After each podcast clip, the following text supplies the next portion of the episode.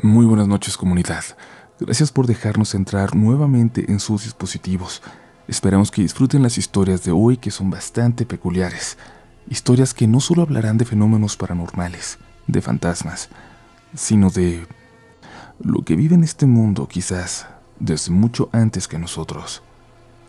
Pero sabemos que no te va a dar miedo, que tú no crees en esas cosas, así que no te preocupes porque no hay ninguna posibilidad de que hoy, al irte a dormir, al apagar la luz, te pase algo. Seguro que no serás el siguiente protagonista de relatos de la noche. Hola comunidad, desde hace tiempo escucho su programa. Me gusta descubrir sus historias, algunas curiosas y otras sumamente intensas. Escuchar la confianza con la que ustedes comparten sus experiencias me animó a enviarles la mía aunque mi vida está llena de contactos con lo paranormal, sobre todo a través de los relatos de mi familia, quiero empezar con una experiencia propia. Mi familia es católica, muy tradicional. Siempre estuvieron muy restringidos los permisos para salir por la noche. A pesar de eso, en mi adolescencia fui sumamente rebelde y me gustaba salir de fiesta con mis amigos. En una noche de esas, viví la peor pesadilla vuelta a realidad. Tenía 17 años cuando discutí con mi mamá porque no me dejaba salir, pero esperé a que se durmiera, a que se durmieran todos en casa para escapar. La colonia donde vivo puede ser algo insegura, Cuautitlán Izcalli, pero yo confiaba en que conocía mis rumbos. Cuando dieron las 2 de la madrugada abrí la puerta con mucho cuidado, sin hacer ruido, para salir. En la fiesta donde me dirigía apenas estaría empezando el ambiente mi plan era estar un par de horas y volver a casa antes del amanecer. Al ir saliendo de la unidad en donde vivo, los mensajes en mi teléfono empezaron a llegar y yo lo apagué de inmediato para no llamar la atención de quien pudiera andar por ahí en las calles con intención de robar. Grave error, viéndolo en retrospectiva. Decidí pasar por un sendero que por las noches es sumamente solitario, y es que solo al entrar en él tenía un poco de luz de una lámpara. Todo lo demás era oscuridad. Tenía muchos árboles y además los arbustos que lo rodeaban eran más altos que yo, que mido 1,74, pero para ocasiones como esa, era el mejor lugar para cortar camino. Cuando iba a la mitad de este sendero sentí algo curioso, un frío que llegaba de repente, que sentía en la espalda y luego entrando por los pulmones. No pude evitar sentir que alguien me seguía. Maldita sea, me van a saltar, pensé, y decidí seguir de frente y no voltear.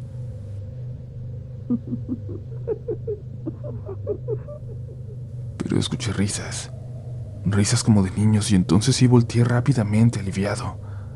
Pero el alivio se terminó en cuanto me di cuenta de que no había nadie, ningún niño ahí. Decidí continuar y al volver mi vista al frente, Vi algo en un árbol a unos metros de mí. La silueta de un niño pequeño sentado en una rama, pero en cuanto me vio subió de un salto y desapareció entre las ramas delgadas. En ese momento ya no sabía qué hacer. Correr hacia adelante, intentar llegar con mis amigos a la fiesta o volver a mi casa aunque estaba un poco más lejos. El corazón me empezó a latir muy fuerte. Podía sentirlo. Decidí seguir, correr y al salir al final del sendero a una calle con algo de luz en cofradía, me sentí un poco más tranquilo. Tomé mi celular para pedirle a un amigo que se acercara por mí, pero no prendió. Me desesperé un poco. No reconocía a ciencia cierta el lugar en donde estaba. Quería pensar en la casa de un amigo cerca, algún lugar donde pudiera pedir ayuda en caso de que algo más grave sucediera. Caminé un poco más aunque no había gente en la calle. Parecía estar un poco más viva que la zona del sendero. Llegué a una glorieta y al cruzar, vi a dos niños muy divertidos persiguiendo a un perro. Por un momento empecé a sentir tranquilidad al ver algo de vida, pero luego reaccioné. ¿Qué diablos hacían dos niños solos en la calle a esa hora? Decidí caminar hacia donde se habían ido ver si de verdad estaban ahí o los había imaginado. Me arrepiento como no tienen idea de haberlo hecho. Cuando los encontré, esos dos niños, por llamarlos de alguna forma, sostenían a la perra que estaban siguiendo y estaban bebiendo su leche. Luego me voltearon a ver y solamente se rieron. Sentí como un sudor frío me empapaba y volví a correr sin rumbo, simplemente alejándome de esa escena. Ya no reconocía nada, ni la calle, ni las casas, ni la zona. Las lágrimas de miedo en mis ojos empezaron a dificultarme la visión. Solo seguía corriendo y corriendo sin poder ver nada en esa noche oscura cuando caí, cuando simplemente caí y de pronto me despertó el golpe contra el agua. Estaba en la laguna de Achotlán. No entendí cómo había llegado ahí. Eran muchas cuadras desde el último lugar en el que reconocí dónde estaba. Escuché una sirena de policía. Siempre daban rondines por ahí para ver que no anduvieran parejitas o gente fumando hierba. ¿Qué anda haciendo, joven? ¿No se puede nadar? Salga de ahí. Quise pararme, pero sentía que el lodo de la laguna me hundía más. Les pedí ayuda a los policías, pero se burlaron. Me preguntaron qué me había metido, si andaba borracho o en drogas.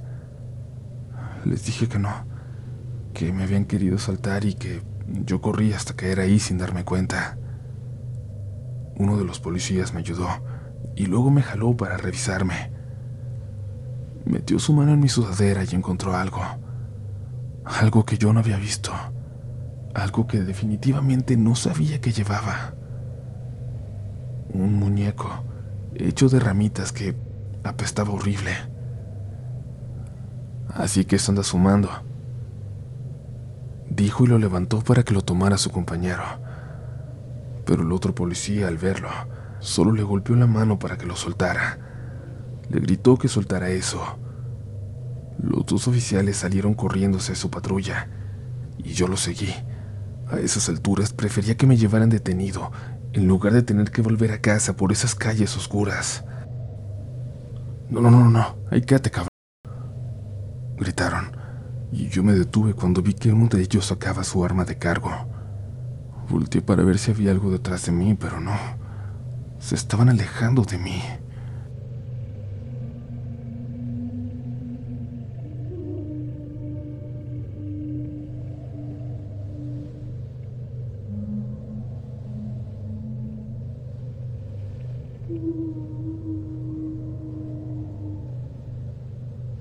Escuché que algo cantaba.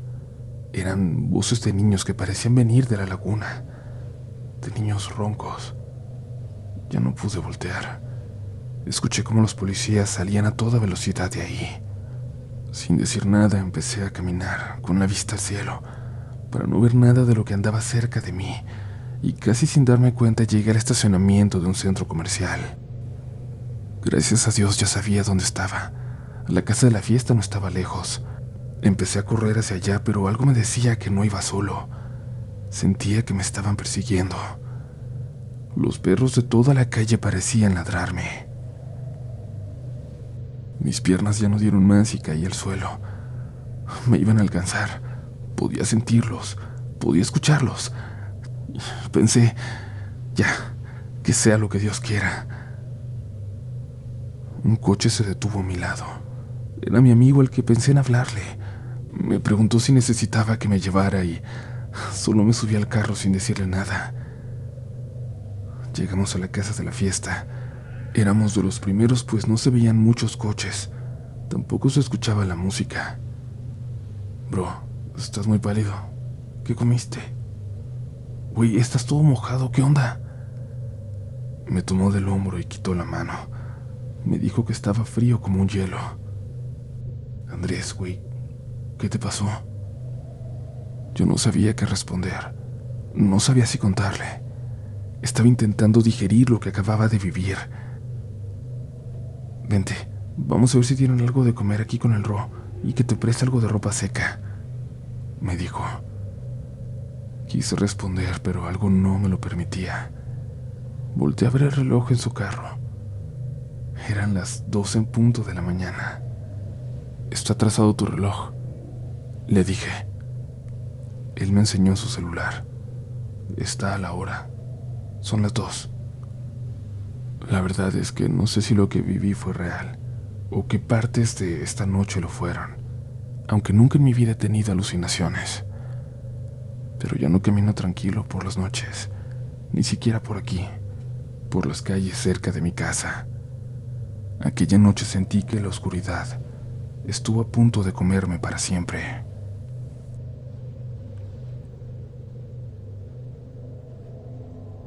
Gracias por continuar escuchando, te agradecemos mucho que estés por aquí y seas de esas personas que llegan hasta el final de cada episodio. Suscríbete si no lo has hecho y vuélvete parte de la mejor comunidad de todo Internet. También si deseas estar siempre en contacto con nosotros, síguenos en nuestras redes sociales, donde andamos más activos es sin duda en Instagram, nos encuentras en todas como RDLN oficial. Platicamos también por allá pero por ahora continuamos con más historias esta noche.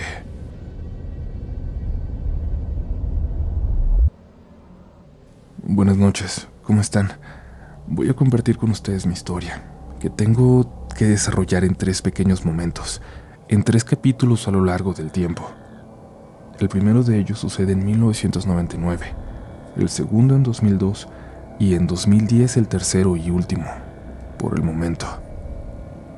Cuando pienso en el de 1999 no puedo dejar de verlo como el primer contacto con ellos. Yo tenía 11 años, una de mis hermanas acababa de nacer. Mi familia y yo vivíamos en una típica cuartería de Managua, Nicaragua. Nunca habíamos tenido problemas extraños, encuentros con lo paranormal. No era algo que estuviera siquiera en nuestras preocupaciones, hasta ese año. Creo que todo inició cuando a mi papá se le apareció un hombre en tres ocasiones distintas. Un hombre muy alto y delgado que le bloqueaba el camino por las noches, como para no dejarlo volver a casa. Mi papá era un hombre fuerte.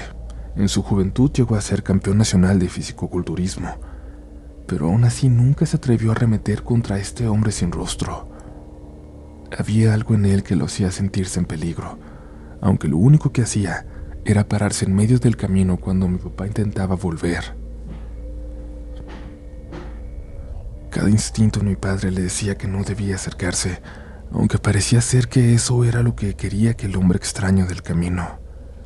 Un día, aquel hombre no apareció más, y como por casualidad, en la casa comenzaron a ocurrir cosas extrañas. Pequeños eventos que nos tomaron por sorpresa, pues jamás habíamos vivido algo así. Las cosas se caían solas. Había ruidos y risas que se escuchaban por las noches provenientes de habitaciones vacías. Las cosas se perdían. Pero lo más extraño era que mi hermana, que tenía apenas unos meses de nacer, aparecía en camas distintas a donde la habían dejado. Una vez incluso apareció debajo de la cama donde ella dormía. Mi mamá inmediatamente dijo que se trataba de duendes. Dijo que se querían llevar a mi hermana, así que empezó a tomar medidas para que esto jamás ocurriera. En la cuartería se corrió el rumor de que había duendes merodeando, pero no se tomó tan en serio hasta que fenómenos extraños comenzaron a ocurrir. Una noche mi mamá tuvo que salir. Mi papá seguía trabajando y de los vecinos no se encontraba ninguno. Me tocó cuidar a mis hermanas que para ese entonces tenían siete años y nueve meses. La bebé estaba en la hamaca y la otra y yo estábamos jugando afuera. De pronto sentí algo, como si un viento pasara por mi espalda y se dirigiera hacia la hamaca. Volteamos y nos dimos cuenta de que la hamaca se estaba meciendo con mucha violencia de un lado a otro, como si alguien estuviera aventando y la bebé no dejaba de llorar. Les juro que esto ocurrió de un momento a otro, en un segundo. Mi hermana, la de siete, también estaba llorando ya, y lo primero que hice fue sacarla del cuarto llevarla al patio y pedirle que se quedara ahí, que no fuera a entrar. Entonces corrí por la bebé. La hamaca se seguía sacudiendo de un lado a otro y me lancé a ella para detenerla. Sentí los jalones como si me la quisieran arrebatar. Una fuerza invisible la estaba empujando. Escuché entonces una risa muy tenue, como si estuviera muy lejos. Al fin pude tomar a mi hermanita y salí corriendo al patio para reunirme con la otra que seguía llorando de miedo. Yo también estaba asustado, pero mi instinto me dijo que debía protegerlas, Las abracé mientras a lo lejos veía que la hamaca se seguía moviendo sola. Luego escuchamos como si alguien aventara todo en la cocina. Mi mamá llegó dos horas después. Pasé todo ese tiempo afuera con mis hermanas. Le conté todo, y cuando entramos no daba crédito a lo que encontré. Todo estaba en orden. Nada se había caído, aunque nosotros habíamos escuchado con claridad que habían volteado la cocina entera de pies a cabeza. Por fortuna mi mamá sí me creyó, y dos días después bautizó a mi hermanita. Los fenómenos entonces cesaron. La normalidad volvió a toda la cuartería. No volvimos a tener problemas de índole paranormal en esa casa hasta el segundo momento, el segundo episodio en este relato, el de 2002, el de la fábrica. En ese año mis padres decidieron mudarse a casa de mi abuela paterna. A mí no me gustaba la idea, pero no contaba mucho mi opinión. Solo tenía 14 años. Mi hermana, la de en medio, tenía 10, y ella sería la protagonista de esta parte de la historia. Como en todo primer año en el vecindario, me tocó conocer muchas cosas. Me llevó un tiempo la adaptación. Al final nos acostumbramos, y justo cuando empezaba a disfrutar de mi nuevo hogar, una noche en la madrugada, un grito de mi hermana levantó a toda la casa. Mi mamá le preguntó qué había pasado, y mi hermana le dijo que había tenido un sueño terrible aún sin recuperar el aliento, le dijo que solo soñó que estaba en un lugar muy oscuro, una casa vieja, como una cabaña. En ella había un árbol, un ceibo muy viejo, y sus raíces sobresalían del suelo. De este árbol salió un anciano, un hombre pequeño, casi como si fuera un bebé. La tomó de la mano con fuerza y la jaló hacia el árbol. Mi hermana le gritaba que la soltara, pero no le hacía caso. Mientras lo contaba, mi mamá intentaba tranquilizarla. Le decía que solo era una pesadilla, y luego de un rato la calmó y nos fuimos a dormir. Poco después de eso nos inscribieron en una escuelita pagada, donde íbamos los chicos de la cuadra. A esa escuela también iban mis primos, más o menos de nuestra misma edad. Para llegar a ella teníamos que pasar por una fábrica de cartón abandonada. Parecía estar clausurada de todas sus entradas, pero tenía algunos accesos entre las puertas tapiadas por donde cabía un niño o un adolescente muy delgado. Recuerdo aquel día que iba distraído platicando con mi primo y mi hermana se me adelantó un poco con una amiguita suya al pasar por ahí. De repente la escuché. Gritaba con un horror que no lograría describirles por más que lo intentara. Al escucharla corrí junto a mi primo a buscarla, su amiga la tenía abrazada y mi hermana gritaba que era él, mientras señalaba hacia la fábrica. ¿El quién? Le pregunté. ¿Quién era? ¿Quién estaba allá dentro? El anciano de mi sueño. Me estaba llamando con una mano y con la otra me mostraba un dulce. Nos dijo. En lugar de miedo sentí una rabia como ninguna otra. Le dije a su amiga que se llevara a mi hermana y trajera un adulto. Tomé un palo de escoba que encontré afuera de la fábrica y me metí por una de las rendijas. Mi primo entró detrás de mí.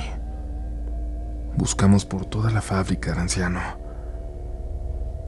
Cuando llegamos al fondo de esta, a lo más profundo, vi con incredulidad un árbol de ceiba. Tenía las raíces por fuera del piso, como había soñado mi hermana.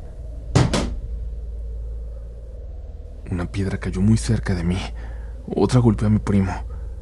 Alguien nos estaba lanzando pedradas, pero no lográbamos ver de dónde venían.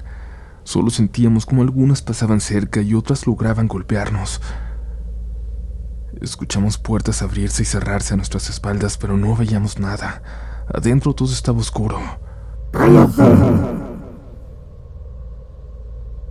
Los dos nos quedamos perplejos por un grito que retumbó por toda la fábrica. Sentí como la cabeza me crecía. Los pies los sentía como de plomo. Mi primo me dijo que nos fuéramos con la voz entrecortada. Yo también tenía miedo, pero más que nada tenía deseo de venganza. Al final de cuentas, mi instinto de supervivencia pudo más. Me dijo que tenía que irme.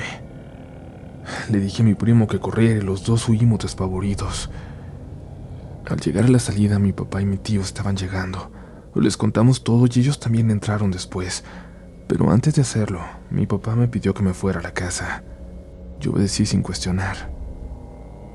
Cuando mi papá y mi tío regresaron a la casa, nos dijeron que no encontraron nada, que buscaron en cada rincón. Mi primo y yo sentíamos que era imposible, que por fuerza tenía que haber alguien ahí. La historia se regó como pólvora por ahí cerca y empezaron a decir que la fábrica estaba maldita. Al pasar de los años, unos empresarios la compraron, la volvieron una vidriera.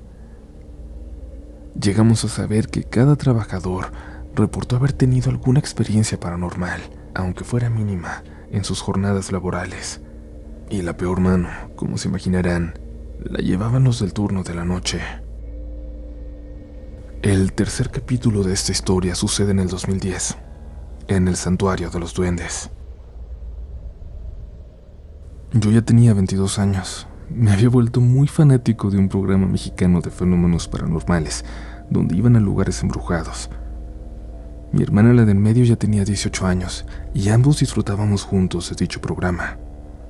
Un día salió un reportaje acerca de un joven que visitaba el santuario de los duendes, en el barrio de Bombonasi, en Masaya, lugar donde, según la leyenda, habitan duendes en una cueva.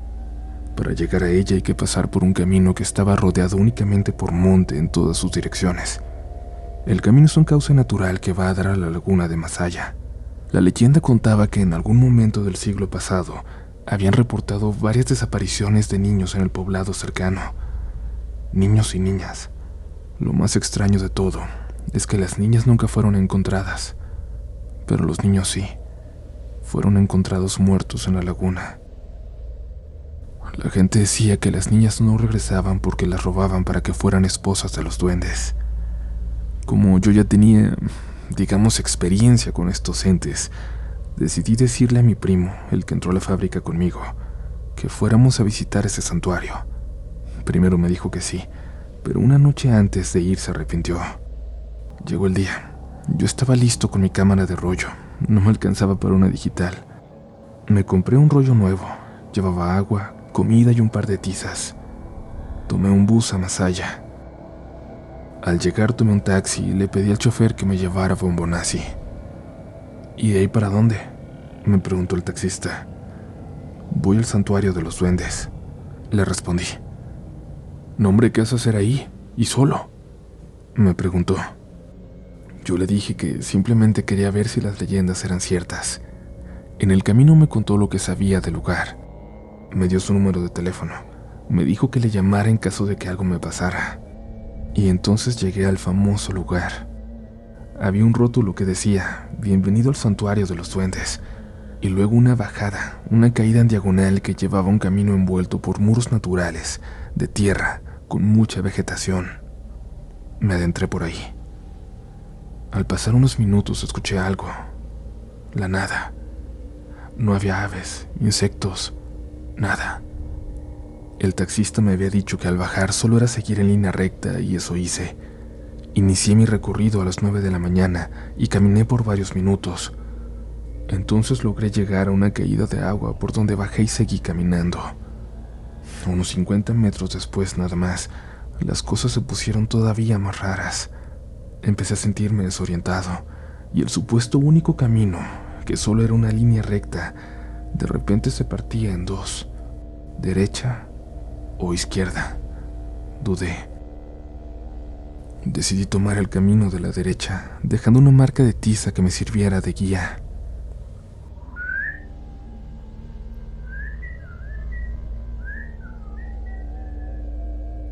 Empecé a escuchar silbidos, lejanos, y luego rocas que caían desde arriba, como si alguien caminara por encima de mí y fuera pateando pequeñas rocas. Me puse alerta y empecé a tomar fotos hacia las hierbas. Podía ser algo raro, o podía ser un ladrón. Iba muy al tanto de mi teléfono midiendo el tiempo del recorrido que no debía ser más de una hora, pero de un momento a otro se descargó. Seguí caminando.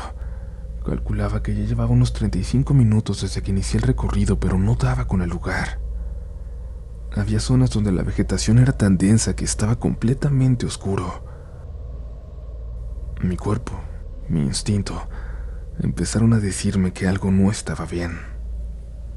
Sentía que algo me vigilaba, que me seguían, y las rocas cada vez caían más cerca de mí. Los silbidos se escuchaban cada vez más cerca. Los pies me empezaron a pesar, la cabeza me dolía.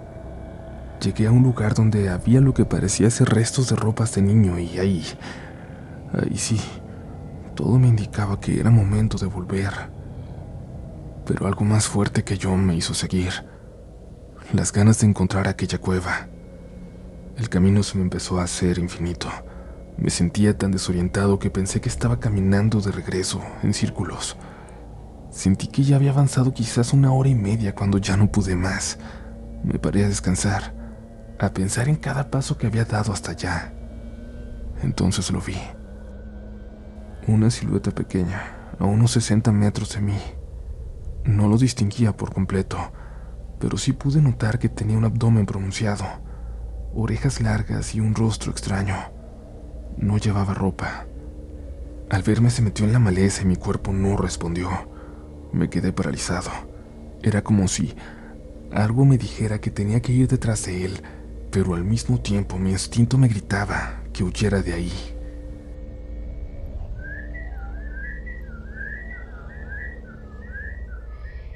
Los silbidos volvieron. Más piedras comenzaron a caer. Piedras muy grandes que parecía que alguien hacía rodar con dirección a mí.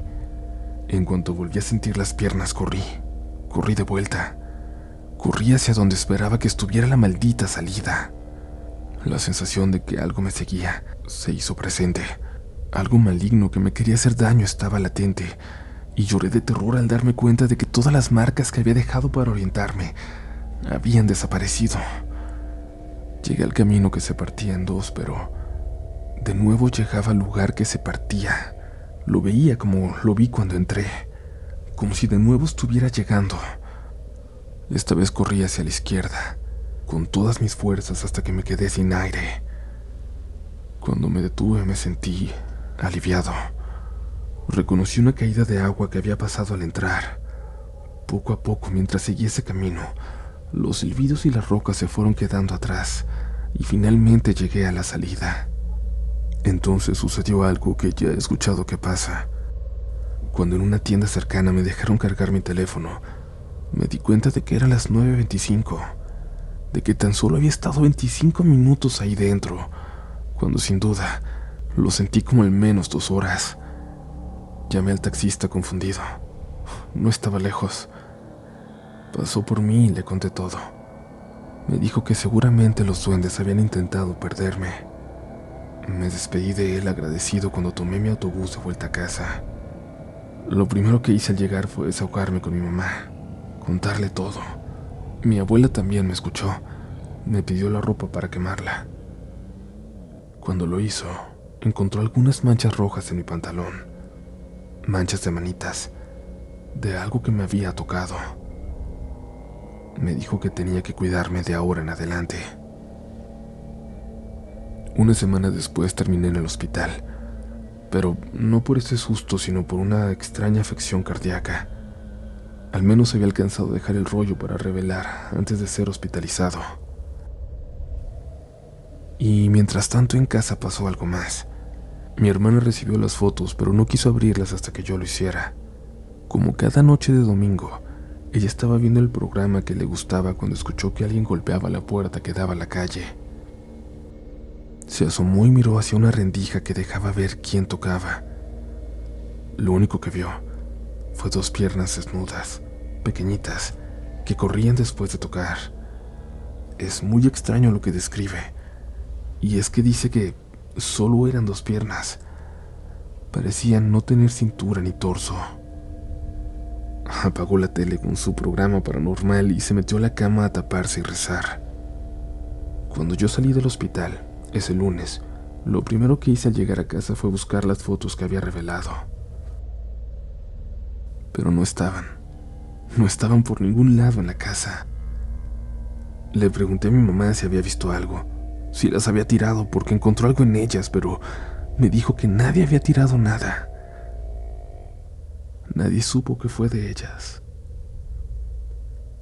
Aún me pregunto si aquella aparición que tocó la puerta, aquello que vio mi hermana, tuvo algo que ver.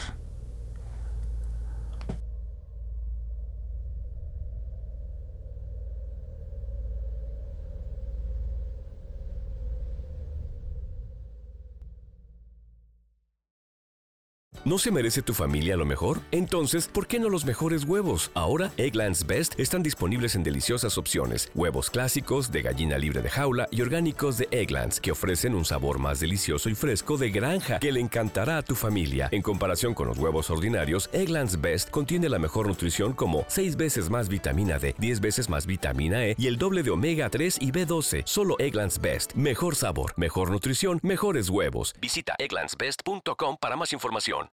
Hello, it is Ryan, and I was on a flight the other day playing one of my favorite social spin slot games on chumbacasino.com. I looked over the person sitting next to me, and you know what they were doing? They were also playing Chumba Casino. Coincidence? I think not. Everybody's loving having fun with it. Chumba Casino is home to hundreds of casino style games that you can play for free anytime, anywhere, even at 30,000 feet. So sign up now at chumbacasino.com to claim your free welcome bonus. That's chumbacasino.com and live the Chumba life. No purchase necessary. Group. Void were prohibited by law. See terms and conditions. 18 plus.